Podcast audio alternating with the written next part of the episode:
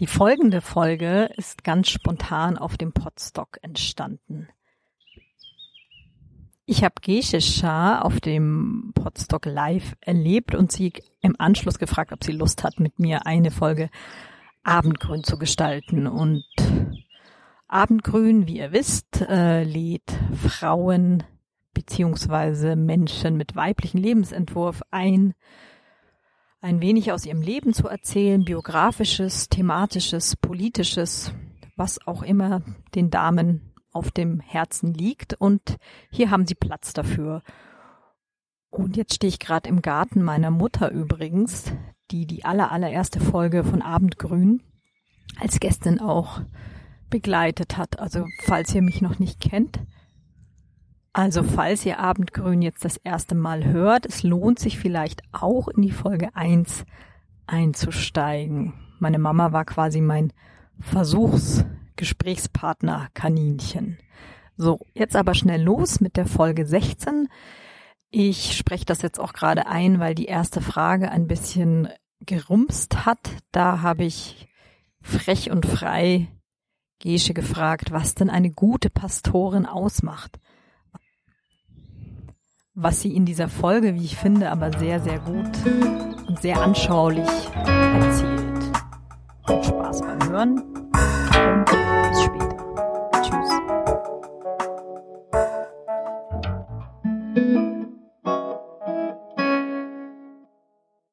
Also das, das Erste, was mir einfällt, würde, ist ganz trivial eigentlich, aber ich finde, eine gute Pastorin macht aus, dass die nah an den Menschen dran ist. Also dass man versucht zu sehen, was deren Themen sind und was da dran ist und dass man das aufgreifen kann und darüber sprechen kann und die begleiten kann. Dass man, dass man Geduld hat, dass man offen ist und dass man davon überzeugt ist, irgendwie was Gutes zu sagen zu haben, eine gute Botschaft zu haben. Jetzt ja. habe ich ähm, ich selber, ich mach's mal offen, ich komme zwar aus dem aus tiefen Bayern, bin aber selber nicht getauft und äh, nur so halb christlich sozialisiert, würde ich es mal nennen. Also halb im Sinne von, ich habe einen Teil einer Familie, der sehr katholisch und sehr ausgeprägt ist. Und ähm, ich fand es besonders spannend, als du gestern erzählt hast, eigentlich geht es nicht mehr nur darum, hast du zu predigen gesagt oder zu, mhm. ähm, zu sozusagen zu den Leuten zu sprechen? Naja, das klassische Bild von Predigt oder die die Wertigkeit, die Predigt doch zugesprochen wird oder die Relevanz halte ich halt für nicht mehr so zeitgemäß. Also wenn du an Gottesdienst oder an Kirche denkst, denkst du wahrscheinlich noch an Predigt, oder? Ja, genau, genau. So. Der Pastor, der da oben steht. Also muss vielleicht nochmal dazu sagen, ich komme aus Norddeutschland, bei uns sagt man Pastor. So in, mehr im Süden sagt man irgendwie Pfarrer oder Pfarrerin. Ähm, bei uns ist halt der Pastor, Pastorin. Ähm, steht da und erzählt was. Wenn Leute aus dem Gottesdienst kommen, ist es oft dann die Frage, und wie war es? Und sie meinen, wie war die Predigt? Hat er was Anständiges gesagt? Ähm, und ich finde auch Predigt immer noch, ich finde sie nicht komplett überflüssig. Es gibt auch Leute, die sagen, Predigt ist irgendwie überflüssig, brauchen wir nicht mehr. Also den Erklärbär, der da oben steht und mit dem erhobenen Zeigefinger ähm, Dinge verkündet. Ähm, das finde ich nicht. Ähm, aber für mich ist Predigt nicht das Maßgebliche, um einen schönen Gottesdienst zu haben, um einen schönen Gottesdienst zu feiern. Ähm, genau, weil es viele andere Formen und andere Möglichkeiten gibt. Das, das Bild, was hinter Predigt steckt, ist natürlich schon ein etwas veraltetes Bild oder ein, ein Teil davon. Ne? Das, ich würde noch mal ein Stück zurückgehen, weil ich ja tatsächlich so ein bisschen unbedarft tatsächlich auch bin. Also ich habe neulich mit einer Freundin drüber länger geredet, äh, die meinte, für sie ist das einfach auch ein Stück Kultur, Kulturgeschichte mhm. sich im Christentum weitestgehend auch auszukennen und sich bewegen zu können. So. Mhm. Ähm, eine Predigt. Was ist eigentlich ein, der Urgedanke einer Predigt? Zu verkündigen und Bibel auszulegen. Wobei, ich denke, von dem, wo es hergekommen ist, ging es ja mehr darum, über die Bibel zu erzählen. Also, wenn du weiter zurückdenkst, wo Leute halt noch nicht mal selber unbedingt alle lesen konnten oder so, oder Luther, der überhaupt ja erst die Bibel ins Deutsche übersetzt hat, dann musste, musste halt irgendwann ja auch eh darüber erzählt werden. Und der versucht, das zu erklären und auszudeuten. Ich glaube, es hat sich so ein bisschen, ein bisschen verschoben, dass nicht mehr in erster Linie sozusagen vom Bibeltext ausge, also klar, es wird, wir gehen von Bibeltexten aus, aber ähm, wie formuliere ich das jetzt, ohne dass es schräg wird? Ich glaube, die Wichtigkeit oder der Versuch, mehr bei der Lebenswirklichkeit anzuknüpfen, ist stärker geworden. Also, das hoffe ich zumindest. Das erlebe ich so und ich hoffe, denke, glaube daran, dass es viele Kollegen, Kollegen und Kolleginnen gibt, die das auch so machen. Ähm, nicht, das ist nicht in erster Linie so 90 Prozent nur Blick auf die Bibel und dann, ja, okay, irgendjemandem erzähle ich das dann, sondern zu gucken, zu wem rede ich da eigentlich und was sind, was sind von, von den Leuten die Themen. Mhm. Weil Bibel ist im Endeffekt gesammelte, gewachsene Lebenserfahrung und Menschenerfahrung. Da stecken halt Grunderfahrungen von Menschen drin, die, die heute noch genauso erlebt werden. Und das ist ja ein Hauptgrund, warum dieses Buch uns noch was sagen kann.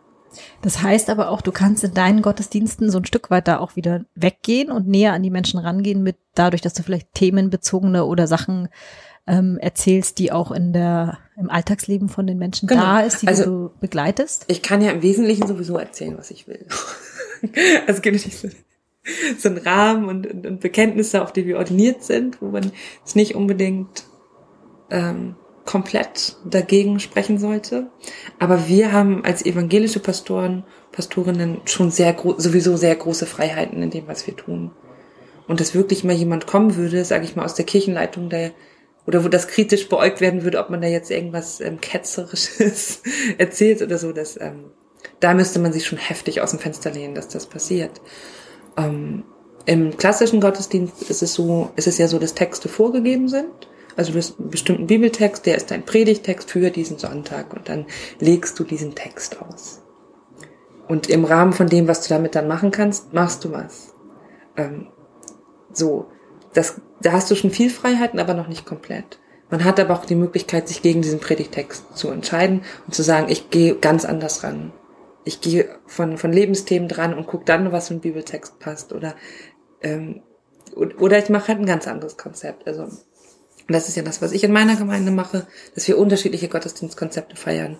Und da steht nicht immer die Auslegung eines Bibeltextes im Mittelpunkt. Zum Beispiel? Also, bei uns, ich bin seit einem Jahr in meiner Gemeinde. Die Gottesdienstbesuche waren da ziemlich bescheiden, als ich hingekommen bin. Das heißt, es kamen einfach nicht so viele Leute. Es kam fast niemand mehr. Mhm. Also einstellig. Einstellig am Sonntag. Ja. Wow. So, wenn mal dann die Konfis da waren, die vor der Konfirmation noch ihre Unterschriften brauchten, dann waren halt vielleicht mal fünf freundliche Damen und sechs Konfis da oder so. Aber mehr eigentlich selten. Und du wusstest das aber vorher auch schon, dass du dich ja. darauf einlässt? Ja, genau, das wusste ich, weil ich bin in Husum in, in, der in einer Gemeinde und ich habe auch vorher in Husum mein Vikariat gemacht, also den praktischen Teil meiner Ausbildung. Und ich kannte die Gemeinde schon von, also ich habe da schon mal vertreten vorher und so, genau. Und da laufen ganz viele Sachen ganz cool, aber Gottesdienst ist irgendwie da so ein bisschen eingeschlafen. ich feiere total gerne Gottesdienst. Ähm, und ich mache das gerne mit Leuten zusammen. Also ich bin irgendwie, ich mache gerne Dinge im, im Team auch und hole mir Leute dazu. Also habe ich mir erstmal Leute gesucht, die Bock haben, mit, also mitzugestalten, mitzudenken. Und wir haben uns dann zusammen so ein Konzept überlegt, eigentlich. Und das bei uns so, dass das ein rotierendes Gottesdienstmodell ist. Jeden Sonntag im Monat feiern wir eine andere Form. Mein ersten Sonntag ist immer so Kinder, Familie, Jugend. Am zweiten Sonntag ist der Impuls, das ist unser kreativer Abendgottesdienst. Am dritten Sonntag ist, wir nennen das der Klassiker, also der, da gibt's dann die Predigt und die Orgel und das, wie man Kirche noch so sich vorstellt und Abendmahl. Und am vierten Sonntag ist immer meditativer Abendgottesdienst. Da ist dann Gesang, Stille, Lesungen auch, Bibellesungen oder auch andere Texte, ähm, Musik, Kerzen an, runterkommen. Und welcher läuft am besten? Ähm, oh, interessante Frage. Der bunte, also das ist der, der am ersten Sonntag, diese Familiengeschichte, läuft immer gut, wenn wir zum Beispiel die Kita da mit dabei haben oder wenn die Kinderkonformanten, also wenn man, wenn die mit einbezogen sind, wenn die Kinder oder die Jugendlichen selber was machen und dann kommen natürlich viele Eltern und Freunde und gucken sich das an, das läuft ziemlich gut. Und ich würde sagen, der Impuls, das ist unser ganz, ganz besonderer Abendgottesdienst, der läuft auch ziemlich gut. Ähm, also ziemlich gut heißt dann, es sind nicht mehr zehn Leute da, sondern 20, 30 mal mehr, so, ne? In, also, es wächst wieder ein bisschen. Und Impuls und, ist, du lädst jemanden noch ein und hast. Genau, also genau, Impuls heißt erstmal so der Gottesdienst mit einem großen P geschrieben, also Impuls, Impuls, naja. Okay. Mhm. Puls der Zeit. Ja, genau, genau, so. Mhm. Und da, da, das ist unsere Spielwiese. Da darf alles passieren. Da kann es Audio-Einspieler geben, muss im Kurzfilm gezeigt werden oder wir haben Talkgäste da. Ähm, alles ist möglich. Es gibt Mitmachaktionen oder Leute werden spontan einbezogen oder da, da kann alles passieren. Und da arbeiten wir halt thematisch. Also wir überlegen uns, ich habe da eben dieses ehrenamtlichen Team und wir überlegen uns, auf was für Themen haben wir Bock. Wir hatten das letzte, der letzte Impuls, den wir hatten, es war zum Muttertag, dann wollten wir was zum Thema Familie machen und wir haben das genannt Vater, Mutter, Kind oder was? Fragezeichen. Und haben über verschiedene Familienbilder gesprochen. Da sind wir tatsächlich von der Bibel ausgegangen und haben an verschiedenen Stationen biblische Figuren sprechen lassen, um halt zu zeigen, wie viele verschiedene Familienvorstellungen es in der Bibel gibt. Also Weil- nicht mehr nur fix zu haben, Vater, Mutter, Genau, Kind, sondern weil- auch genau. alternative Familien, weil weil es in der. Bibel Vater, Mutter, Kind eigentlich gar nicht gibt. Also das, was für uns die klassische im christlichen Abendland favorisierte Familienform ist, das, wo ist das denn in der Bibel?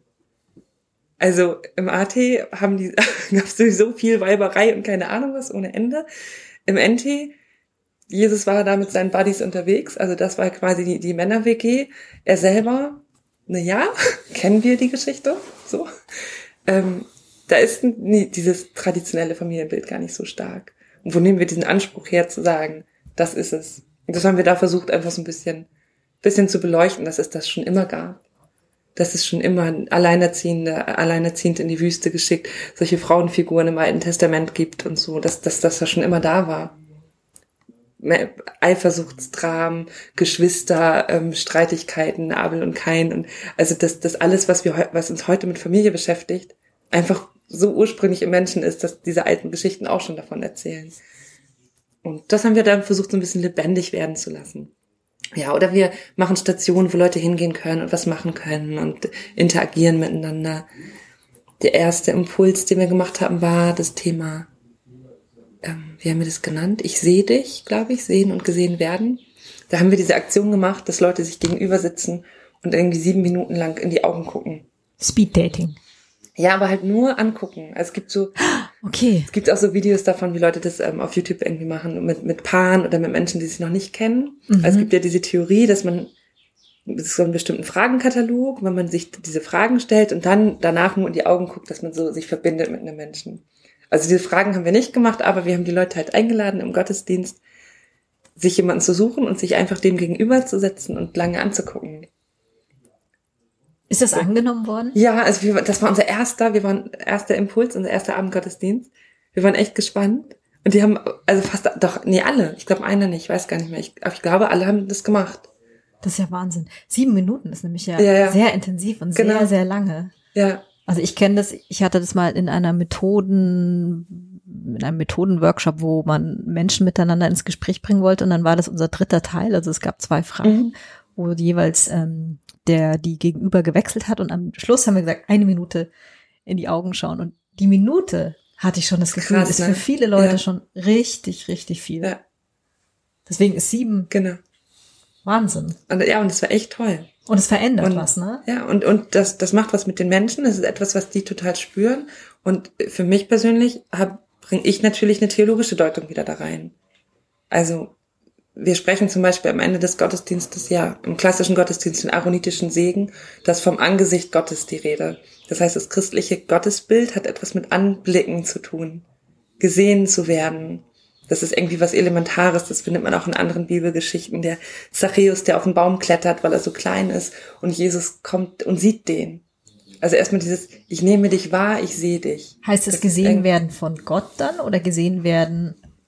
Naja, natürlich im, im Segen heißt es natürlich gesehen Mhm. werden von Gott, aber wenn da von einem Angesicht die Rede ist, ist das auch wieder ein sehr, ein, eine menschliche Metapher. Also hat natürlich für mich das, das eine Bedeutung in, in meinem Glauben auch zu sagen, das hat auch was damit zu tun, Menschen zu sehen. Ich kann meinen Glauben nicht sinnvoll leben, ohne Menschen zu sehen. So. Und, und das, das spiegelt sich da halt auch wieder. Und dann finde ich halt, wenn man so ein kleines Exper Experiment macht oder so eine Aktion, kann es halt viel kräftiger sein, viel mehr hängen bleiben, als wenn ich da so abstrakt drüber spreche. So. Genau. Kriegst du dann so Feedback auch auf deine alternativen Gottesdienste oder ich sag mal modernen? Ja, also wir, wir kommen schon viel ins Gespräch, weil wir auch jetzt eine Bar bei uns in der Kirche haben. Also Immer. ich habe ähm, ganz tollen Ehrenamtlichen, der Tischler ist und der hat uns einen Tresen gebaut. Der steht jetzt da hinten und wir, das gehört bei uns auch zum Gottesdienst dazu, dass wir nach jedem Gottesdienst halt Kirchenbar machen, also dass man da bleiben kann. Kaffee, Tee oder abends halt auch ein Glas Wein oder Cola oder was man möchte. Und viele, ähm, viele nehmen das auch wahr, manche gehen immer direkt, aber mittlerweile ist die Bar schon ganz gut etabliert und da kommt man natürlich immer noch mal gut ins Gespräch. Jetzt ja. ist es ja wahrscheinlich nur ein sehr kleiner Teil deiner Rolle. Das du meinst Gottesdienst? Gottesdienste ja, ja, auszurichten. Genau. Ähm, mhm. Du hast gestern schon gesagt, dass es dir auch gefällt, also habe ich dich verstanden, dass es ein sehr vielfältiger Job einfach auch ist. Ne? Ja, total. Ich kann, also ich bin jetzt ein Jahr dabei. Ich könnte dir jetzt noch nicht, also wenn du mich jetzt fragen würdest, wie sieht ein typischer Arbeitstag bei mir aus, dann kann ich das nicht sagen. Ich kann dir nicht mal sagen, wie sieht eine typische Woche aus. Wie sieht ein untypischer Arbeitstag aus? ähm. Nein, war jetzt keine Ahnung nur. Äh, Und ein untypischer Arbeitstag. Der wäre, wenn ich morgens vor neun im Büro bin. Das ist das Schöne auch tatsächlich an dem Beruf. Man hat sehr viele Freiheiten. Also von den fixen Terminen abgesehen kann man, äh, kann man sehr frei arbeiten. Ich bin so Nacht, ich bin so eine Nachteule.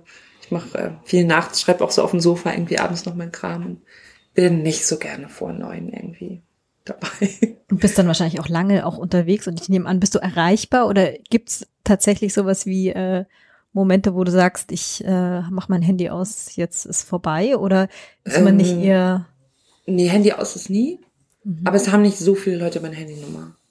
Im Moment gebe ich die noch relativ freizügig raus. Ich muss auch sagen, ich habe noch kein Diensthandy. Im Moment ist, ich habe gesagt, ich mache das mal so weiter, guck mal, wie es läuft. Ich muss immer erreich oder ich will immer erreichbar sein für die Bestatter. Also Bestatter muss mich, wenn ich nicht gerade in einem Termin bin, muss ich einfach für den so gut wie möglich erreichbar sein. Weil wenn jemand verstorben ist, die Angehörigen sitzen bei dem und die wollen wissen irgendwie, wie es weitergeht. Die planen, da hängt viel dran. Es ist vielleicht Freitag, da muss, oder Donnerstag, ist Dienstag schon die Beerdigung, gucken die, ob sie die Anzeige noch vor dem Wochenende rausbekommen. Das heißt, sie müssen ihren Pastor, ihre Pastorin erreichen und wissen können, hier Beerdigung dann und dann klappt das. Das klärt der Bestatter mit uns ab. Und dann natürlich, dass wir uns auch bei den Menschen und dass ich mich bei den Menschen dann möglichst schnell melde. Also dafür, ja, Handy ist an. Heißt das auch? Also ich kann es schon mal eine Stunde, also ist nicht, dass ich da die ganze Zeit panisch raufgucke, aber ich, man hat es schon immer im Blick. Mhm. So. Aber gibt's dann auch so Situationen wie zum Beispiel Trauergespräche oder Schicksale oder irgendwas, wo man auch sagt, das ist jetzt gut, wenn man dich erreichen kann und du auch so als Ansprechperson vor Ort eingeladen wirst? Ich weiß, wie, wie meinst du das? Ob also, ich, keine Ahnung, ich meine zum Beispiel Sterbende begleiten oder Menschen, die nahe, die dir nahestehen in der Gemeinde, die dann sagen, ähm, es wäre gut, wenn du zur Unterstützung mit dabei bist. Gibt sowas auch? Ja, genau. Jetzt. Das, ja, das gibt es bei Kollegen. Das war bei mir bis jetzt noch nicht. Aber wie gesagt, ich muss immer sagen, ich bin ein Jahr erst dabei und ähm, das also genau direkt jetzt sterbe, also eine Begleitung oder ein Besuch bei jemandem, der im Sterben liegt oder auch eine Aussegnung. Das ist ja auch so eine alte Form, die manchmal noch gemacht wird, dass direkt nach dem Tod noch am, am Totenbett man kommt und ein kleines Ritual macht. Das hatte ich alles noch nicht. Ja, genau. Beim, bis jetzt nur so das Klassische, sag ich mal, wenn jemand dann verstorben ist. Und ich kenne natürlich auch die meisten noch nicht. Du kennst ja erstmal die meisten Leute nicht. Wenn du 10, 20 Jahre in der Dorfgemeinde bist, dann kennst du auch viele von denen, die du beerdigst. Aber ich habe fast zweieinhalbtausend Gemeindemitglieder, also kenne ich halt nicht alle. So. Ähm, nee, genau, aber ich weiß, dass es, dass das natürlich bei Kollegen passiert, dass die darum wissen, wer in ihrer Gemeinde gerade schwer krank ist, wer vielleicht sterben könnte und dass die dann dahin gehen. Mhm. Und zum Beispiel, gerade jetzt so in der älteren Generation, ist oft so, dass die Menschen nochmal Abendmahl feiern wollen dass denen am, am Krankenbett dann zum Beispiel Abendmahl mit denen gefeiert wird, das hingebracht wird. Ähm, das passiert schon noch. Ja. Und, und die Bereitschaft ist natürlich da. Ähm, klar, wenn ich angesprochen werde, komme ich. Und ich habe auch jetzt nicht in, in nicht für Todesfälle oder in, bis jetzt noch nicht jetzt, wenn es wenn es um Sterben ging, aber ich habe auch Seelsorgegespräche, wo Leute kommen und sagen, ich habe ich hab da ein Thema. Mhm. Und genau, ich denke mal, das kommt jetzt so langsam, wo ich so ein bisschen, bisschen in der Gemeinde ankomme und vielleicht sich das auch so ein bisschen rumspricht. So, oh, nee, die ist gar nicht so verkehrt, die neue Pastorin. Kannst du ruhig mal hingehen. Ähm, da kommen auch natürlich so, so diese Fälle. oder es wird einem auch mal was gesagt, so die und die, da ist letztes Jahr angehörige Person verstorben, die trauert noch sehr stark, guck doch mal so und dann guck mal, wie man sich da annähern kann oder. Also wo du so. auch Angebote machst genau, dann Genau. fürs Gespräch Genau. oder. mhm. Das heißt, eigentlich ist es auch ein, äh, also wenn man es jetzt mal als Beruf bezeichnet, was, wo du wahrscheinlich auch ein sehr, sehr klares Profil entwickelst oder wo viel dazukommen kann, so je länger man in der Gemeinde arbeitet. Ist es Ja. dann auch schwer oder ich meine, geht es dann auch um Abgrenzung? Kann man sich überhaupt abgrenzen? Darf man sich überhaupt abgrenzen? Meinst du emotional oder organisatorisch? Beides, weil es geht ja auch um dich, um deine Ja. Gesundheit. Genau. So. Ja, es ist tatsächlich, es ist ein relativ großes Thema in der Kollegenschaft auch, also auch so Thema Burnout-Gefährdung und so. Ähm, für mich funktioniert das im Moment noch sehr gut. Ich glaube, ich gehöre auch zu einer Generation, die da halt einfach gut vorgewarnt ist. Also Ich weiß, dass, dass viele in der Generation, die jetzt langsam in Ruhestand gehen, echt sehr viele in Burnout gegangen, weil du, dich, du kannst dich voll verlieren in diesem Beruf. Und ich versuche jetzt schon, meinen einen freien Tag in der Woche durchzuziehen. Und ich merke, wenn es mal ein paar Wochen nicht klappt, das ist heftig. Das, ich kann dann nicht mehr. Also das, nicht, dass ich jeden Tag dann zehn Stunden gearbeitet habe, aber auch wenn du Tage hast, wo du nur dann drei, vier Stunden was gemacht hast, also ein paar Wochen am Stück, für mich ist es anstrengend. Und also klar, ich weiß, es gibt es in anderen Berufen auch, ne? Ich will jetzt nicht sagen. Also das ist dann wieder dieses pastorale Jammern, das es auch gibt. Sagen, oh mein Gott, ist das alles so schwer. Ähm, es ist ein wunderbarer Job. Und im Vergleich zu dem, was andere Leute leisten, ist es auch jetzt, wenn ich an Menschen denke, die, in der Pflege arbeiten oder so, ne? Ähm, deswegen sollte es jetzt also nicht zu sehr als Jammern verstanden werden. Aber ja, man muss gucken, dass man sich irgendwie abgrenzt und seine Freiräume schafft. Und ich versuche das auch so zu kommunizieren, zu sagen, ja, ich habe auch Bock auf neue Formate und auf, auf neue Ideen für die Gemeinde. Aber ich kann, das heißt natürlich, alles mit jedem, was ich mache, kann ich irgendwas anderes nicht machen. Kann ich alles so weiterführen, was vorher war und noch immer was oben draufsetzen. Ja, genau, das dachte Aber, ich mir eben genau. gerade, dass das was Ja. ist, wo man eigentlich sehr, sehr viel Neues erfinden kann, aber man kann ja auch nicht das Alte einfach loslassen und dann Ja. Jobsharing wird es wahrscheinlich nicht Genau. Und man- geben. manches lässt sich von alleine los. Manchmal darf man auch Dinge dann sterben lassen, damit Neues wachsen kann. Also an, an Gruppen oder an Aktivitäten in der Gemeinde. Und klar, man erfindet sich ein Stück weit den Beruf selber. Also ich habe zum Beispiel mit meiner Kirchenmusikerin zusammen einen Chor gegründet, einfach weil ich das kann, weil ich auch vorher schon Chöre geleitet habe. Ähm, das macht ist jetzt halt so, weil das zu meinem Profil dazugehört und zu meinen Kompetenzen dazugehört. Also mache ich das ähm, so. Genau. Und andere haben, machen andere Dinge. So. Ja, das meinte ich vorhin auch mit dieser ähm, Grenze oder Abgrenzung, dass ich das Gefühl habe, als Pastorin ist man ja nicht nur eine Rolle. In vielen unseren Berufen haben wir irgendwie einen Hut auf, den man an Nagelhang hängen kann. Nicht in allen, aber äh, das ist ja sehr verknüpft mit dem, was du auch menschlich bist und machst. Deswegen dachte ich, da ist so eine Mhm. Spannung auch drin. Also keine negative Spannung, sondern einfach nur was sehr nahes, Ah, menschliches, ja. authentisches. Du Und bist halt du und füllst ja. es anders aus als jetzt. Das wäre eigentlich wäre. die viel schönere Antwort auf deine Eingangsfrage gewesen, was eine gute Pastorin ausmacht oder einen guten Pastor. Das wäre vielleicht wirklich auch für mich noch was ein Anknüpfungspunkt zu, zu der Frage, das mit deiner Persönlichkeit zu füllen. Weil die Gefahr ist natürlich immer so ein bisschen da, dich hinter der Rolle zu verstecken, so. Oder das vorzuschieben. Bei, bei manchen hat man, bei manchen Kollegen hat man das Gefühl, dass es ein bisschen auseinanderdriftet. Sobald sie, ich sag mal so plakativ, sobald die schwarze Kutte drüber ist, ändert sich der Tonfall und ändert sich irgendwas. Für, für mich persönlich ist es wichtig, dass das sehr eng zusammengeht. Dass man wirklich mit seiner Persönlichkeit da ist. Und trotzdem gibt es natürlich Momente, wo man dahinter zurücktritt. Wo, wo dann die Rolle an sich wieder mehr in den Vordergrund gestellt wird. Ich feiere zum Beispiel nicht alle Gottesdienste im Talar, also meditativen Gottesdienst oder so, oder auch Impuls, da brauche ich die Kutte nicht. So. Talar ist das. Genau, ist das das schwarze, lange Ding mit den weißen Bäffchen hier vorne. Ähm, ich feiere ja viele Gottesdienstformen, wo ich das nicht brauche, weil ich mit einem Team zusammen diesen Gottesdienst gestalte und ich da irgendwie auch Augenhöhe haben möchte und Bewegungsfreiheit haben möchte. Bei einer Beerdigung zum Beispiel bin ich so froh über diesen Talar, weil der Klarheit schafft, weil der zeigt, ich stehe da jetzt gerade nicht als Privatperson, sondern in, in einer Rolle, in einer Funktion, die auch ein Stück weit für sich spricht. Und bei uns in, in Nordfriesland sind noch relativ volkskirchliche Strukturen. Das heißt, die Leute haben schon noch so ein Vertrauen und so ein, ähm, einen Bezug zur Kirche. Also nicht alle, aber mehr vielleicht als jetzt noch irgendwie in Hamburg oder Berlin oder so. Ähm, da macht das schon was. Mhm.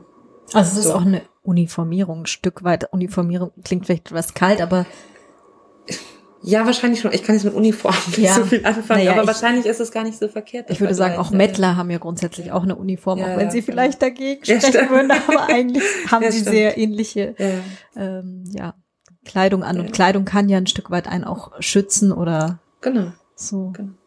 So ein Abstand schaffen. Also nicht, nicht Abstand in dem Sinne, nicht mehr nah an den Menschen dran zu sein, aber Abstand zum Beispiel bei einer Beerdigung nicht selber in die Trauer mit reingehen zu müssen.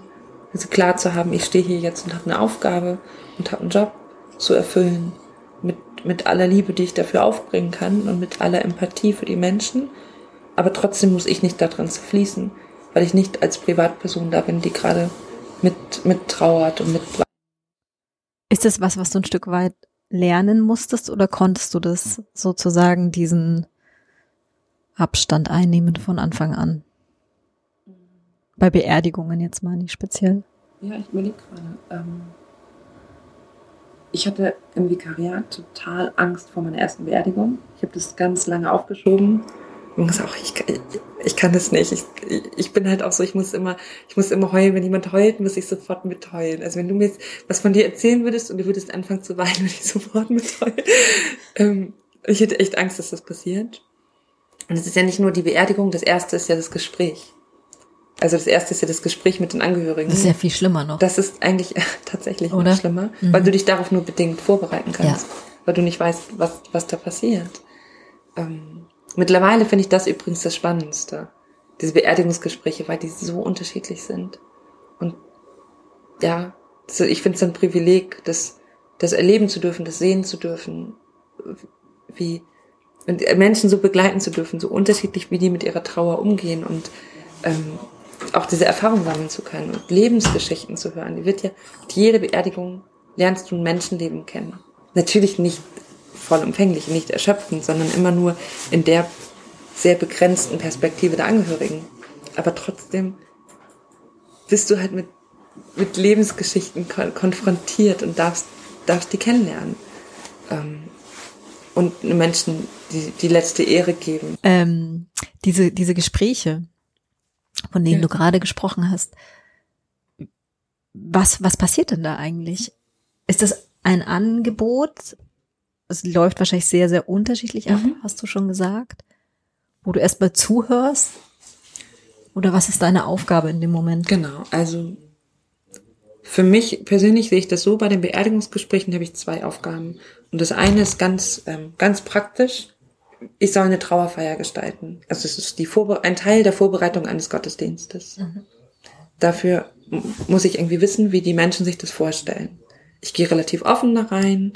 Also was jetzt diesen Thementeil angeht, ich zeige denen, wie so ein Ablauf aussehen kann von einer Trauerfeier sag aber auch, dass es auch anders aussehen kann, also dass sie alle alle Möglichkeiten haben, Dinge anders zu machen, dass die, wenn sie wollen, selber sprechen können. Das hat bis jetzt noch nie jemand gemacht, aber ich sage es halt immer, dass wenn jemand von der Familie oder Freunden was sagen möchte, dass es möglich ist. Lieder, Texte, diese ganzen Dinge. Bis jetzt ähm, erstaunlicherweise, ähm, was heißt erstaunlicherweise, aber bis jetzt bei den meisten, die ich bis jetzt hatte, ähm, waren vielleicht 20 Beerdigungen oder so in dem einen Jahr, ähm, wollen die das so ganz klassisch haben. Mhm. Ich hatte mal eine gehabt, die irgendwie bisschen anders waren und sehr expressiv waren, wie die Verstorbene auch, die hatte so einen großen Bezug zu, zu Lyrik und, und schönen Dingen und da hatte ich mehr Spielraum. Das hat super, hat sehr viel Spaß gemacht, wenn man das so. Also es klingt jetzt wirklich ein bisschen makaber für euch zu sagen, es hat Spaß gemacht bei einer Beerdigung, aber es ist, das war was Schönes. Weil da habe ich, da haben wir anders den, den Ablauf ganz anders gestrickt mit Text und Musik immer im Wechsel und poetischer und freier irgendwie. Ähm, das war ganz schön. Meistens war, ist es aber dann doch so. Ja, machen Sie mal so und so das Klassische und dann bespricht man das einmal, guckt vielleicht auch Bibeltexte an oder ich sage ja, ich suche dann was Passendes aus, guck, welche Lieder das sein sollen. Ich erkläre den Leuten auch den Ablauf, so was passiert eigentlich. Also es gibt immer mehr Verunsicherung es ist, und weniger Selbstverständlichkeit über das, wie verhalte ich mich, mhm. wenn ich ankomme, wenn ich in die Kirche gehe, was passiert am Grab, wie ist das mit dem Erdwurf, wann und so weiter und so fort. Also diese Sachen einmal durchzusprechen, um denen Sicherheit zu geben. Sagen, ich sage ihnen, was zu tun ist und im Gottesdienst gibt es eine Stelle, wo wir aufstehen und danach wird die Urne nach draußen getragen. Sie gehen als erstes los als Angehörige. Wenn wir am Grab sind, sage ich erst noch was. Wenn's, dann frage ich noch, wie viele Leute da sind. Wenn es eine kleine Runde ist, dann kann der Ablauf ein bisschen anders sein. Dann kann man erst, können erst alle diesen Erdwurf machen aufs Grab und ich spreche dann einen Abschluss. Also solche organisatorischen Dinge. Das wäre aber ein klassischer Verlauf auch dann, ne? Genau, genau. Mhm. Es gibt ja auch Sicherheit bestimmt. Also ich kann mir vorstellen, dass es mhm. total hilfreich ist, wenn man jemanden hat, der einem da noch genau, mal so das genau. bildlich ja. durchführt. Genau. Und also man merkt es ja auch bei den Leuten, ob die da schon relativ, Entschuldigung, ich muss einmal gucken. Nee. Paranoides ja, Jucken. Ja. Wir haben hier nämlich Zecken. Zecken. Das ist ganz schlimm. Ja, das ist echt nicht schön. Gibt's in Husum übrigens nicht so viele. Es ist einfach schöner im echten Norden. okay ähm, man merkt es relativ schnell den Leuten auch an, also wie souverän die damit sind mhm. oder wie unsicher oder so. Genau. Das Trauergespräch, dann natürlich lade ich die ein, mir was über die verstorbene Person zu erzählen, also Lebenslauf. Und das ist auch ganz unterschiedlich. Manche sind da ganz akribisch, haben vielleicht sogar schon was aufgeschrieben. Denen ist dann ganz wichtig, dass man diese Jahreszahlen sagt und diesen dieses ganze Leben so chronologisch quasi wirklich alles erwähnt und ähm, manche haben natürlich auch Angst, das abzugeben. Das merkt man auch, mhm. dass sie versuchen, sehr eigentlich haben wir das hier schon fertig, sagen Sie das doch bitte so. Dann versuche ich denen zu vermitteln, dass die ruhig Vertrauen auf mich haben dürfen, dass das schon gut sein wird. Bis jetzt war es das, glaube ich, immer. Also bis jetzt es hat sich noch keiner beschwert. Nein, von den Rückmeldungen her, glaube ich, ähm, passte das immer so. Aber es hat halt viel mit Vertrauen zu tun. Ne? Ähm, genau. Und dann ist für mich natürlich auch dieses Trauergespräch oder Beerdigungsgespräch hat natürlich auch die Komponente von Seelsorge, zu gucken, wie geht's den Menschen, kann ich für die gerade da sein, ist, ist das irgendwie dran oder nicht. Manche nehmen das an, bei manchen merkt man, das tut denen gut oder dann kommt direkt so dieser Schwall und es wird sehr viel geredet. Manche Angehörige sind da, sind ganz pragmatisch und ich will nicht sagen abgeklärt, aber ja, pragmatisch dann einfach unterwegs und das ist natürlich auch total okay. Auch wenn die jetzt ihre Trauer nicht vor mir ausbreiten wollen, das ist natürlich in Ordnung so, ne? Also, ähm, entweder können sie einfach nüchtern damit umgehen. Wenn jetzt jemand mit 90 gestorben ist oder so, ist es zwar auch traurig, aber jetzt nicht so immer unbedingt hochdramatisch für die Angehörigen. Und dann kann man das natürlich auch, ja, muss, nicht jeder ist dann so hoch emotional. Mhm. Oder sie zeigen es einfach woanders und ich würde da nichts anpieken, was mir nicht so, wo ich mhm. nicht das Gefühl habe, das wird mir ein bisschen angeboten. Also es ist auch viel Gespür dabei. Ja, ja, auf jeden Fall. Hast du denn auch Situationen, wo du merkst, das ist sehr konfliktreich mhm. und eigentlich kommt zu wenig, als dass ja. du was Schönes darüber erzählen kannst, über, über die Person? Wenn's, also ich glaube, ich hatte noch nicht die ganz heftigen Fälle, sage ich mal, aber man entwickelt tatsächlich, oder ich habe das Gefühl, ich habe ein bisschen ein Gespür entwickelt für Konflikte auch unter den Angehörigen. Denn so, wenn man ein paar Gespräche hatte, wo es sowas gibt, manchmal komme ich rein und denke so, irgendwas ist hier, irgendwas und ich krieg's noch nicht mit und dann vielleicht, vielleicht verlässt einer den Raum einmal, um was zu trinken zu holen oder ein Telefon klingelt. Das ist ja, die sind ja oft, gerade wenn es größere Familien sind, dann wuselig oder wenn jemand überra relativ überraschend verstorben ist dann klingelt immer noch mal das Telefon und jemand ruft an und da ist dann ein bisschen Unruhe drin. Und dann passiert manchmal was, wenn eine Person rausgeht im Gespräch. Und dann wird schnell irgendwas erwähnt oder angedeutet oder so. Ähm, ja, das, das, das spürt man schon. Und sowohl die Angst, was Negatives über den Verstorbenen zu sagen, mhm. als auch Konflikte, die da aufbrechen. Ja, also wenn jemand stirbt, das kann immer zu ja, zu Konflikten führen unter Geschwistern und diese blöden Klischees, dass es dann ums Erbe oder sonst was, das gibt's natürlich auch alles. Ähm, oder auch unterschiedliche Vorstellungen von dem, was für die Trauerfeier wichtig ist. Ähm, das ist halt auch alles da. Und ich kann das nicht, das ist nicht meine Aufgabe, das zu lösen oder so. Ich kann nur versuchen, so gut wie möglich für die da zu sein. so und das, das aufzufangen, was da ist, ein bisschen zu ordnen vielleicht, zuzuhören, auch das, das auszuhalten. Also wenn, wenn viel Trauer da ist oder viel Chaos, einfach versuchen, das, das, das irgendwie auszuhalten und da zu sein und ähm, anzuhören. Ähm, ja. Aber im Endeffekt, die Menschen, die da sitzen, entscheiden. Und ich, ich versuche denen halt dieses, dieses Vertrauen herzustellen. Ich sage auch immer, wenn sie jetzt über das Leben des Verstorbenen erzählen, dass sie ruhig frei raus erzählen dürfen und dass ich am Ende dann nochmal frage, was soll ich nicht sagen? Also, also man muss dir nicht erzählen, diese Person war die tollste Person. Nee, genau. Natu natürlich, also es gibt diese Unsicherheiten, aber es hat natürlich ja. auch was mit Scham zu tun und mit Angst davor, irgendwie dann bloßgestellt zu mhm. werden oder so. Aber ich sage mal, erzählen Sie ganz frei raus und dann gucken wir. Und wenn die mir sagen, diese Sache erwähnen Sie bitte nicht, dann erwähne ich die nicht. Das ist ja klar. Ich würde mich andersrum aber auch nicht komplett verbiegen. Das kann, das war ja gestern, ähm, ich hatte ja gestern Nachmittag hier auf der Bühne schon äh, gepodcastet und da kam ja die Frage auch, ähm, oder war das im Vorgespräch? War, ist egal. Es kam diese Frage auf mich zu, erzählst du denn denen im Endeffekt das, was sie hören wollen? Ja, doch, das war im Podcast war, war auf, auf, der, der Bühne. Bühne. Mhm. Und da habe ich auch nochmal drüber nachgedacht. Ähm, also nein, ich würde, das, ich würde das immer noch mit Nein beantworten. Ich habe ja gestern gesagt, ich glaube, ich versuche denen das zu erzählen, was ihnen gut tut. Mhm. Und ich würde nichts erzählen, wo ich nicht äh, hinterstehe oder ich das Gefühl habe, ich würde jetzt lügen. So. Ähm, ähm, aber ich, es geht nicht darum, den Leuten nach dem Mund zu reden. Also wenn irgendwie rauskommt, dass da jemand gestorben ist, der irgendwie seine Frau und seine Kinder geschlagen hat, stelle ich mich dann nicht hin und sage, er war immer ein liebevoller Vater. So, das würde ich nicht machen. Zum Glück. So. Ähm, aber ich muss halt auch nicht sagen, der war ein Arsch, der hat seine Familie verprügelt. Mhm. Was hat, was für einen Zweck hat denn eigentlich eine Beerdigung? Was glaubst du? Was für einen Zweck hat es für dich? Also ich glaube, alles, was mit Ritual zu tun hat, ist für die Menschen, die noch da sind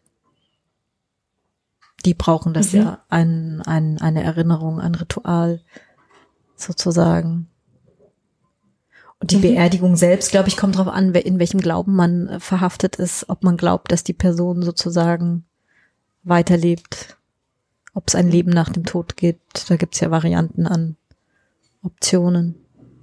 Ja, also für mich ist auch natürlich die Beerdigung für die Angehörigen da, wobei für mich auch durchaus die, die Dimension, und das ist jetzt nicht an, an Jenseitsvorstellung geknüpft, aber ich mache das auch für die verstorbene Person. Mhm. Also unabhängig davon, was jetzt die Vorstellung ist, ob die davon noch was mitbekommt oder da irgendwie so.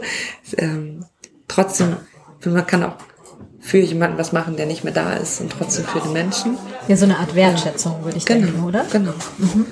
Und ähm, ja, für die Angehörigen, also Abschied nehmen ist einfach, es ist wirklich wichtig. Das ist ja auch was, was manche Bestatter jetzt immer mehr stark machen. Wir hatten uns ja über einen Bestatter unterhalten vorhin kurz, der auch, der bei Twitter ist, Thanatas, ähm, der auch zum Beispiel darüber schreibt, ähm, dass die Menschen wieder mehr angehalten werden, sich, ähm, sich doch zu verabschieden, weil das ja eine Zeit lang in unserer Gesellschaft so verpönt war, Früher war es ja normal, wenn jemand verstorben ist, dann ist er noch über Nacht oder ganzen Tag noch im Haus mhm. geblieben. Mhm. Alle sind nochmal zu dem hingegangen und so. Das war ganz normal. Wir haben uns ja immer mehr davon entfernt. Ja. Und das, es gibt da zum Glück einige Bestatter, die da wieder mehr versuchen, die Menschen auch anzuführen, natürlicher mit dem Tod umzugehen. Es ist vielleicht auch den nochmal an, anzufassen, berühren zu können, den verstorbenen Menschen, um das, um das zu begreifen und um sich zu verabschieden.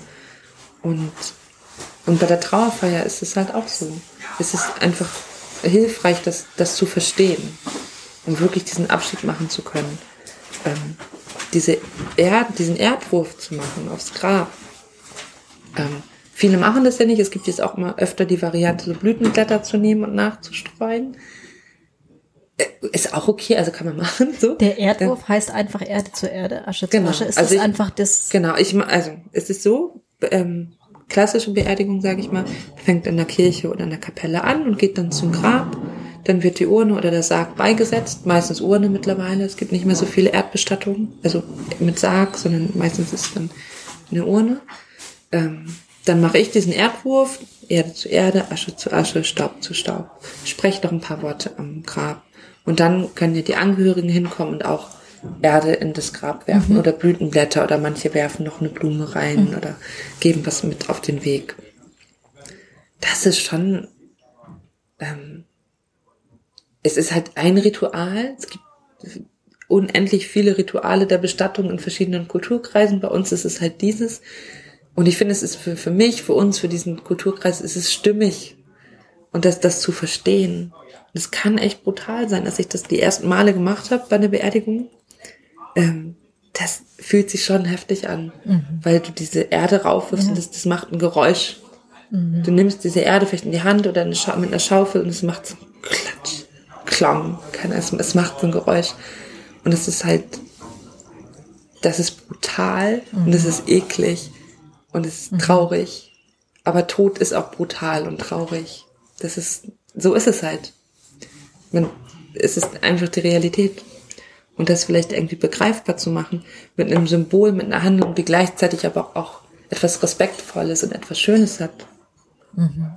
Das finde ich ähm, schon ein guter und sinnvoller Schritt irgendwie beim, als Teil eines, des Abschiednehmens. Genau. Also im Grunde genommen ist es was, was man auch, also empfehlen ist vielleicht zu viel, aber wenn es die Angehörigen machen oder irgendetwas zu tun, diesen Kontakt auf zu diesem Fall. Grab sozusagen auf jeden haben, Fall. da reinzuschauen, solche, dass das ja. gut ist, um das zu realisieren. Auf auch. jeden Fall und vor allem sich damit auseinanderzusetzen, auch wie will ich diesen Abschied ein, eigentlich gestalten. Ähm, ich weiß auch, dass es klar, jetzt nochmal so auf den gottesdienstlichen Teil oder den, den Pater der Pastoren zu kommen. Natürlich gibt es Leute, welche, die auch sehr konservativ sind von, von den Kollegen, wo vielleicht nicht so viel möglich ist, aber viele sind auch sehr offen. Also wenn, wenn ihr in der Situation seid und, ähm, und eine Beerdigung mitverantwortet, weil ein Angehöriger verstorben ist, überlegt halt ruhig, fragt ruhig, was ist möglich, überlegt euch, wie, wie ihr diesen Abschied gestalten mögt. Ähm, meistens geht da vielleicht mehr, als ihr irgendwie, als ihr euch vorstellen könntet. Oder als ihr, ja, als ihr vielleicht denken würdet vorher. Und das ist total wichtig. Weil, wenn, wenn von dir jemand stirbt, dann ist es auch dein Abschied. Mhm. Das heißt, du bist grundsätzlich eigentlich offen und es wird aber noch gar nicht so sehr nachgefragt, habe ich jetzt das Ja, Gefühl ja, also gehabt. das ist tatsächlich so. Aber wie das ist auch, glaube ich, so ein bisschen ähm, Nordfriesland, da ist man noch ein bisschen vielleicht traditioneller. Ich habe auch noch keine Beerdigung von jüngeren Menschen gehabt bis jetzt. Also noch keinen unter 50. Oh, zum Glück. Ähm, ja, also kommt halt irgendwann. Na klar. Statistisch gesehen wird es halt passieren. Ja. Dann, das ist ja auch nochmal ganz anders. Ja. Also in ganzen Formen von, von Trauern, Traubewältigung und so, da ist ja zum Glück sehr viel passiert. Mhm. Ähm, dass Kindersärge bunt angemalt werden und das, also alle, alle möglichen Formen. Und das, ähm, das ist schön, dass, dass da irgendwie was geht, dass da was passiert. Auch, auch im Bereich ähm, Sternenkinder, also ähm, ähm, Kinder, die bei der Geburt verstorben sind ähm, oder, oder vorher verstorben sind, totgeboren werden, ähm, dass da viel mehr geht jetzt mit, mit, Bestattung und Begleitung und so weiter. Ähm, das ist halt total wichtig. Wenn, wenn man jetzt über so alternative Bestattungen redet, gibt es schon Grenzen, wo du sagst, die musst du einhalten? Oder bist es wirklich, also wo, wo ist quasi die, die Grenze? Wir haben jetzt schon Thanatos vorhin erwähnt, der natürlich sehr offen darüber spricht, was er für alternative Möglichkeiten mhm. anbietet von Angehörige waschen, ist, glaube ich, was, was vermutlich eher okay und einfach ist. Ja, da habe ich ja noch nichts mit zu tun, so in dem Sinne. Das muss man mit dem Bestatter dann ja, ja, organisieren, genau. sozusagen. Okay. Genau, also genau, das ist ja, das ist auch so ein Punkt. Wir sind ja auch auf die Bestatter sehr angewiesen, mit denen gut zusammenzuarbeiten. Das haben wir in Husum zum Beispiel gerade gemacht. Da haben wir alle Bestatter zu Gesprächen jeweils eingeladen, um sich mal auszutauschen und zu gucken, wie seht ihr eigentlich die, die Trauerkultur im Moment so und wo können wir besser zusammenarbeiten, wie läuft es so, um nochmal deren Perspektive einfach zu hören.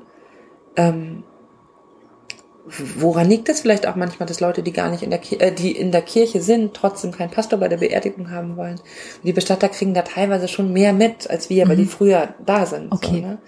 Auf dem Dorf ist es manchmal noch anders. Wenn der Pastor wirklich die Leute kennt, kann es auch sein, dass der Pastor der Erste ist, der weiß, wenn jemand gestorben ist.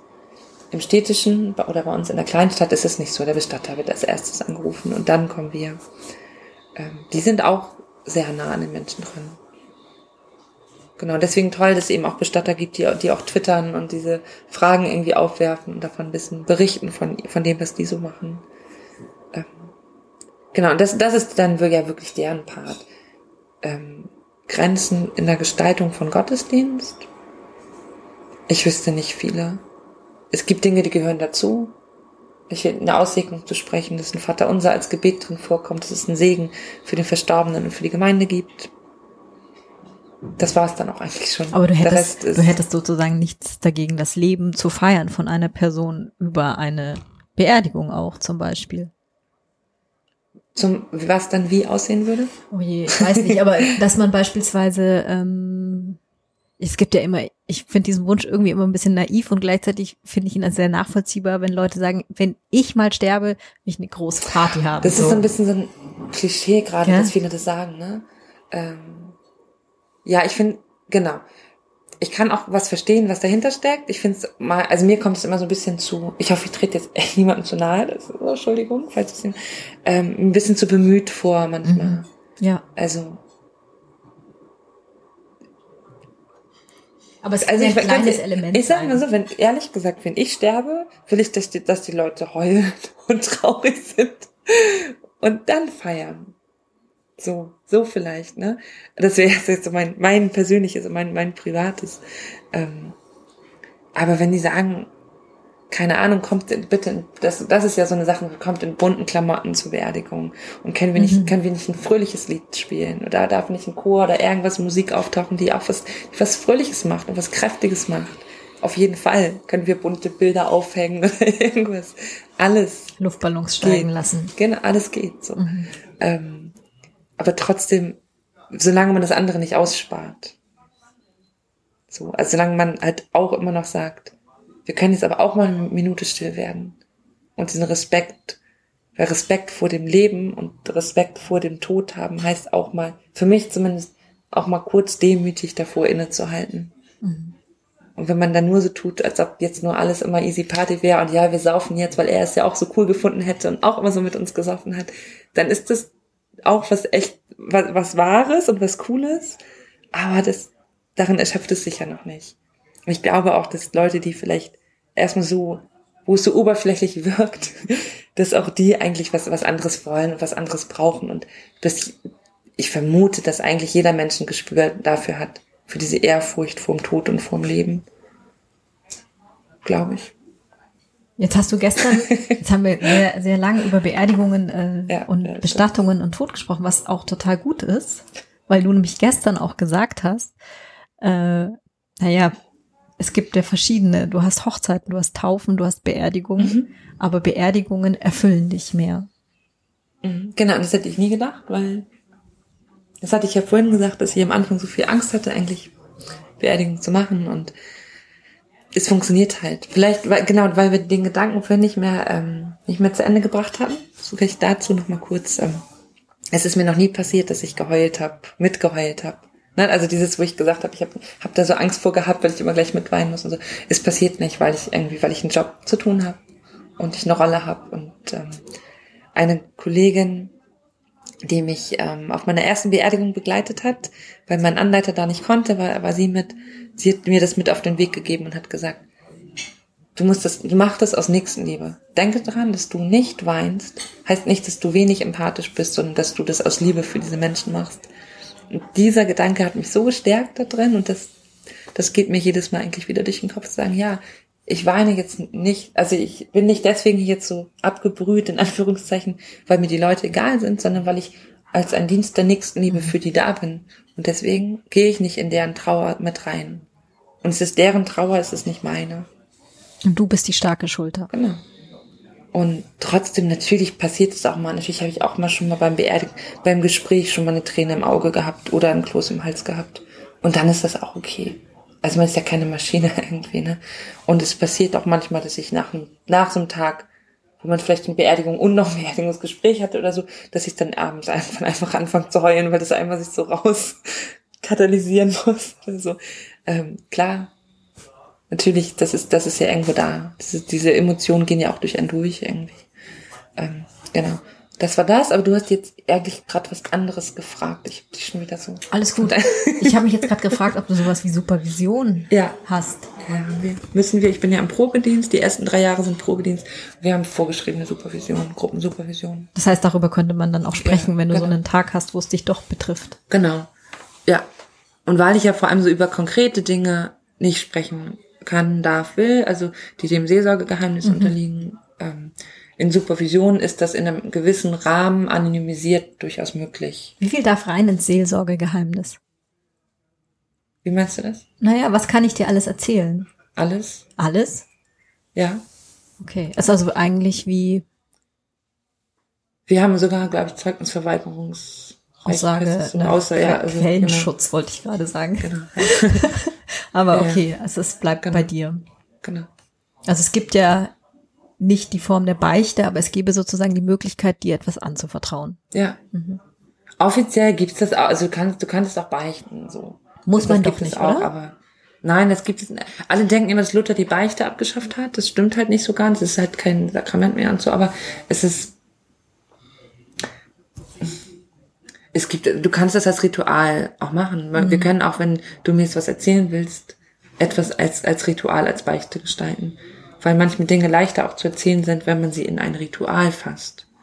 Das ist wieder das mit der Rolle auch, Ja, ne? verstehe. Dann sagen, wir können in die Kirche gehen und wenn wir eine Kerze anzünden und das und das machen und wir setzen uns hin und gucken in die gleiche Richtung und ich sag dir, was passiert und du erzählst einfach. Deswegen gibt es das in Kinofilmen wahrscheinlich so oft diese katholische Genau. das hat, ja, Beichtstuhlsituation. natürlich, das hat ja auch was irgendwie, ne? Ähm, Wenn der Pfarrer Ja, parallel auf genau. Twitter oder auf dem iPad irgendwie Sachen kauft. nur, nur es geht dann halt in, im, im evangelischen Verständnis vielleicht nicht so sehr darum Ja. zu sagen, jetzt sind dir deine Sünden vergeben, weil wir halt, weil lutherische Theologie halt heißt, du bist immer Sünder und Gerechter gleichzeitig. Also du bist immer schon beides. Aber es tut, Menschlich bist du sozusagen. Ja, okay. genau. Ja. aber es tut halt einfach manchmal gut, was loszuwerden. Und das ist ja der Grund, auch ein Grundgedanke von Beichte, das einmal so wie auf so eine Müllhalde packen zu können, sozusagen. Also Und du sagst dann, pastorale Müllhalde sein. Okay. Immer her damit. pastorale Müllhalde ist der Arbeitstitel. Nice. Ja. Ich, ähm, Ja. fall raus. Ich hätte gern noch mit dir kurz, wenn du noch Lust hast, Ja. angesprochen, wie es ist, als ähm, Frau auch in diesem Job zu arbeiten. Also spielt das eine Mhm. Rolle für dich? Spielt Geschlecht irgendwie eine Rolle in diesem Beruf? Also für mich persönlich weniger, muss ich sagen. Aber ich, ich weiß, dass es viele Kolleginnen gibt, auch in meinem Alter, auch die mit mir in der Ausbildung waren, für die das mehr eine Rolle spielt. Ähm, für mich ist es eher schon eher selbstverständlicher. Wir sind jetzt die Generation, wo der Pfarrberuf weiblich wird gerade. Also es kommen immer mehr Frauen irgendwie in den Pfarrberuf. Vor 20, 30 Jahren oder sowas noch total männlich geprägt. Dann gab es irgendwann mal die erste Bischöfin in Deutschland, die in meiner Gemeinde wohnt übrigens, Frau Jepsen. Ähm, das war dann was ganz Besonderes. Mittlerweile, wir haben jetzt in der Nordkirche gerade eine Landesbischöfin, die gewählt wurde, die auch neuerdings twittert übrigens. Ähm, Müssen wir gleich genau, verschonen. das, äh, Mhm. das machen wir man später machen. Folgt meiner Landesbischöfin auf Twitter, bitte. ähm, Hashtag digitale Kirche? Hashtag digitale Kirche einfach mal so eingeben und gucken, was da so passiert. Ähm, Kirche ist durchaus auch im Netz unterwegs. ähm, und mit den Frauen, ja, es ist so. Die, die sind jetzt halt, wir sind da. In, in meiner Kirchenbubble sozusagen. Es ist nichts so krass, nichts Besonderes mehr. Das Bild von Pastoren ist natürlich immer noch ein anderes. Das ist der, der alte Mann. So. Und jetzt kommen die jungen Frauen. Ähm, ja, ich, genau, für mich ist es halt einfach so. Ich bin für mich in erster Linie Pastorin und denke nicht so viel darüber nach, wie es jetzt ist, Pastorin als Frau zu sein. Natürlich, es gibt immer mal wieder so Kleinigkeiten, die, die man merkt im Alltag, wenn ich nach einem Seniorenkaffee irgendwie damit die Teller abräume und mit in der Küche rumwusel oder was wegtrage, ähm, wäre von einem Kollegen nicht erwartet worden. Es ist klar. Das, das, hat, das ist mir im Vikariat zum Beispiel passiert. Also das, wo mir einfach klar war, wenn mein Anleiter bräuchte da gar nicht erst anfangen, irgendwelche Teller mitzutragen. Da würden die Damen ihn gar nicht lassen. Und wenn, Okay. wenn die junge Vikarin das macht, dann klar, das, da merkst du es schon, aber das sind ja Kleinigkeiten. Ich habe bis jetzt nicht das Gefühl gehabt, dass mir irgendjemand etwas nicht zutraut, weil ich eine Frau bin oder, oder sonst was. Meine Vorgänger auf der Pfarrstelle waren ein Ehepaar. Das muss man vielleicht auch noch dazu sagen. Also, genau. Die haben sich das dann quasi geteilt. Genau, die haben oder? sich die Stelle als Paar geteilt. Jobsharing gibt's also auch in der Kirche. Genau, ja, bei Ehepaaren ist es ganz üblich. Es gab vor allem Generationen vorher, da wurden die sogar darauf gezwungen. Also jetzt haben wir Pastorenmangel gerade. Leute, studiert Theologie. wir brauchen euch. Ähm, aber das war auch mal anders, als es immer zu viele Theologen gab. Und dann wurden die eigentlich wirklich gezwungen. Also die, die Paare mussten sich dann eine Stelle teilen. Also genau, das ist jetzt nicht mehr so. Könntest du deinen Job in Teilzeit machen? Ja, klar. Also Du brauchst ich halt jemanden, der das als zweites das ich, erfüllt, so, ich, könnte, ne? ich könnte reduzieren natürlich. Also wenn wir jetzt, wenn man zum Beispiel ein Kind bekommen würde, kann, kann, also Elternzeit ja sowieso, aber dann könnte ich auch sagen, ich will mit einer halben Stelle erst wieder an, anfangen. Und dann wäre es die Aufgabe des Kirchenkreises, jemanden als Vertretungspastor abzuordnen. Ähm, ja, das würde schon gehen. Ja. Also es machen, ich habe eine Vikariatskollegin, ähm, Sabrina, die ist in, in Nordorf Pastorin, ist, ist auch auf Twitter unterwegs.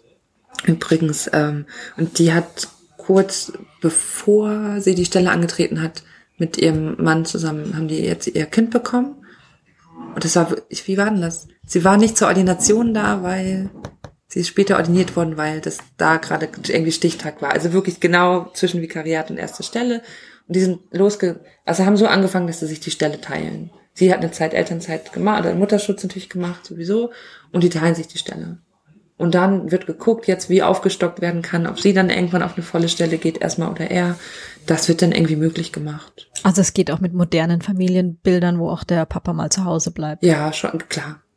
Also es ist natürlich wie in Unternehmen und so auch, es klappt, läuft nicht überall komplett rund, aber ich finde, es gibt schon Beispiele, wo das, wo das gut klappt und wo die Kirche auch immer mehr versucht, auch Dinge möglich zu machen.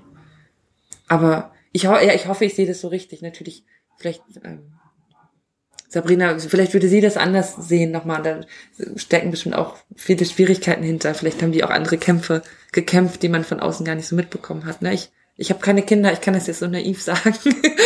von außen sozusagen. Ähm, vom Gefühl her würde ich sagen, da, da geht schon was. Auf jeden, es wird auf ja jeden Fall mehr als in der katholischen Kirche, darauf können wir uns sicher einigen. Das sowieso. Wobei auch wir, ich muss auch sagen muss, in Husum arbeiten wir sehr gut mit unseren katholischen Brüdern und Schwestern zusammen und haben da Kooperation. Also ich möchte, ich, ich sehe die Kritikpunkte, aber ich würde kein pauschales katholisch, äh, kein Katholikenbashing machen wollen. Sind halt doch dann auch Glaubensgeschwister. Die ihre Themen haben, wir haben unsere Themen als evangelische Kirche. Da kann man auch vieles kritisieren. Giesche, wolltest du immer schon Pastorin werden? Nö. Was wolltest du denn mal werden? Ähm, also als ich Teenager war, wollte ich tatsächlich mal Anwältin werden. Weißt du, so mal Gerechtigkeitsempfinden. Jetzt bist du Anwältin des Herzens, hätte ich mal gesagt. Ah, kitsch, kitsch, kitsch. ich wollte ähm, kurz bevor ich Theologie studiert habe, eigentlich soziale Arbeit studieren. Habe keinen Studienplatz bekommen. Wäre dann nachgerückt, hatte mich ähm, aus Verlegenheit für Theologie eingeschrieben und bin dann, wie ich immer sage, mit Überzeugung hängen geblieben. Ja, so war es. Vielen Dank. Liebe Gesche, Ja, vielen Dank das für war's das schon. tolle Gespräch. Ja, gerne.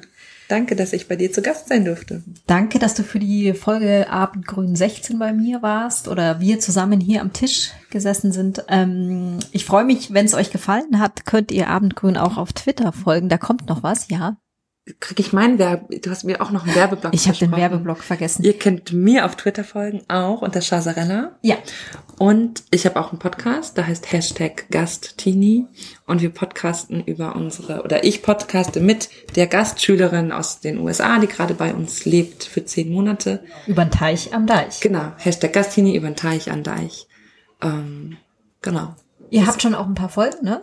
Ja, wir haben, genau, und wir, so viele machen wir auch nicht mehr. Es sind jetzt sechs Folgen, glaube ich, draußen. Heute Abend, ähm, also wenn ihr das hier hört, ist das schon vorbei. Heute, aber es gibt ja im Stream, es gibt ja einen Stream, die Aber man Aufnahme. kann's ja abrufen. Wir, genau, wir sind ja live auf dem ähm, Podstock heute Abend auf der Bühne um 20 Uhr. Ähm, ja, Sehr hört, schön. hört mal rein, ist ganz schön. Sehr gut. So machen wir das. Ich freue mich und ähm, genau, ihr könnt natürlich auch kommentieren und schreiben. Wir sind auch beide auf Twitter unterwegs und äh, ich freue mich auch immer über Feedback und Anregungen und auch über Gästinnen, die Lust haben, mit mir zu podcasten. Dann vielen Dank Sehr fürs schön. Zuhören. Vielen Dank Ja. fürs Dasein. Wunderbar. Tschüss. Tschüss.